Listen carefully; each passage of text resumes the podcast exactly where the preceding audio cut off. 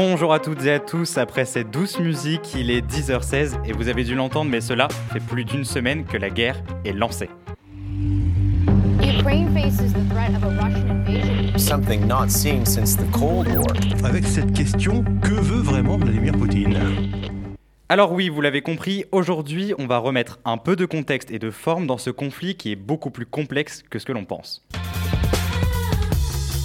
Commençons déjà par la base. Géographiquement, l'Ukraine est dans le continent européen, à l'est de la Pologne, de la Slovaquie, de la Hongrie et de la Roumanie qui font partie de l'Union européenne, mais aussi à l'est de la Moldavie, qui elle n'en fait pas partie.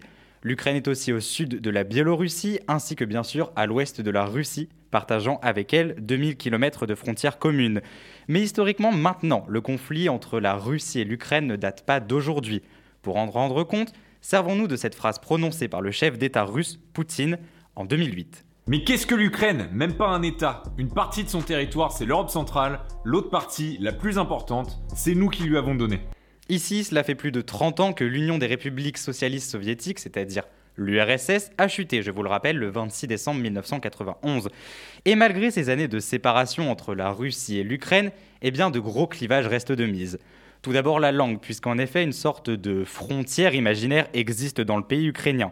Elle sépare le côté nord-ouest et centre du pays, qui parle majoritairement ukrainien, et le côté sud et est du pays, qui parle quant à eux majoritairement russe. C'est d'ailleurs dans cette deuxième partie du pays que plus de 70% de la population considère le russe comme la première langue qu'ils parlent. Pour des régions comme celle de la Crimée, ou bien à la région du Donbass, à l'est de l'Ukraine, 90% de la population utilise la langue russe comme première langue. C'est d'ailleurs en 2014, souvenez-vous, que Vladimir Poutine décide d'annexer la Crimée. Encore aujourd'hui, la réelle appartenance de ce bout de terre reste encore très incertaine. Si incertaine qu'en 2019, le géant Google Maps n'a pas réellement délimité de frontières entre la Crimée et l'Ukraine. On l'a vu, pour Poutine, il est clair que l'Ukraine, c'est à la Russie. Il a d'ailleurs en 2021, souvenez-vous, souvenez-en vous, décrit l'indépendance de l'Ukraine comme une tragédie et une injustice faite à la Russie. Néanmoins, le président ukrainien Volodymyr Zelensky avait répondu dans l'agence Interfax Oui, nous avons beaucoup en commun, mais nous ne sommes certainement pas une seule nation. Et puis dans tout ce bazar déjà existant entre les deux pays, on a des nouveaux qui se sont rajoutés. On les appelle l'OTAN, l'Organisation transatlantique Nord. Créée en 1949 à Washington, il a pour but d'assurer la sécurité de l'Europe occidentale en instaurant un couplage fort avec les États-Unis. Il lie aujourd'hui 30 pays entre eux, dont les pays qui ne sont absolument pas à côté de l'Atlantique. Et l'Ukraine, toute gentille, a donc demandé de rentrer dans cette alliance. Mais non, non, non. Non, non, non, Poutine ne le veut pas. Et en même temps, pour certains, eh ben, cela paraît en quelque sorte compréhensible. L'OTAN est maintenant aujourd'hui devenue une sorte d'armée commune, dépassant totalement les limites géographiques qu'elle s'était données, et ça, ça ne plaît pas forcément.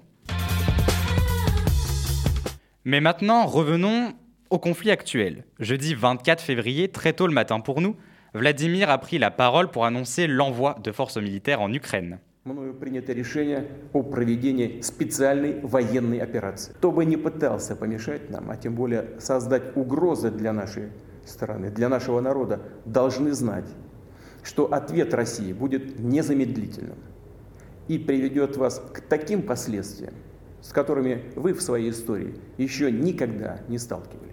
Et cela, même prévisible, eh bien ça a choqué un peu le monde entier. Et nous avons eu le droit à une déclaration forte du chef de l'État français mais aussi président de l'Union européenne. Françaises, Français, mes chers compatriotes, cette nuit, la Russie a engagé une attaque militaire massive contre l'Ukraine. Ce choix délibéré, qui contrevient à tous les engagements pris par les autorités russes, est une violation de la Charte des Nations Unies et des principes fondateurs de l'ordre européen et international. Dans cette épreuve, la France se tient aux côtés de l'Ukraine. Et alors, vous le savez, plusieurs sanctions fortes ont été prises par différents pays contre l'Ukraine. Cela a d'ailleurs relevé un peu l'Union européenne qui, depuis des années, n'arrive jamais à se mettre d'accord sur différents sujets. Mais si moi je vous parle aujourd'hui, ce n'est pas pour analyser ce qui se passe aujourd'hui, ou alors pour vous dire si ces sanctions prises à l'encontre de la Russie ont réellement fonctionné. J'ai essayé de vous expliquer que cette guerre est beaucoup plus profonde que ce que l'on laisse transparaître, et surtout, je pense à titre personnel que cette guerre va fondamentalement changer l'Europe d'aujourd'hui et son pouvoir géopolitique sur le reste du monde, du même pour l'OTAN.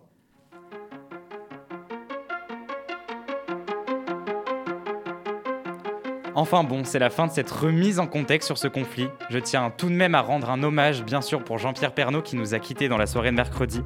J'envoie un courage sincère à sa famille, ses proches, et moi je vous retrouve la semaine prochaine pour une nouvelle émission de Delta Info.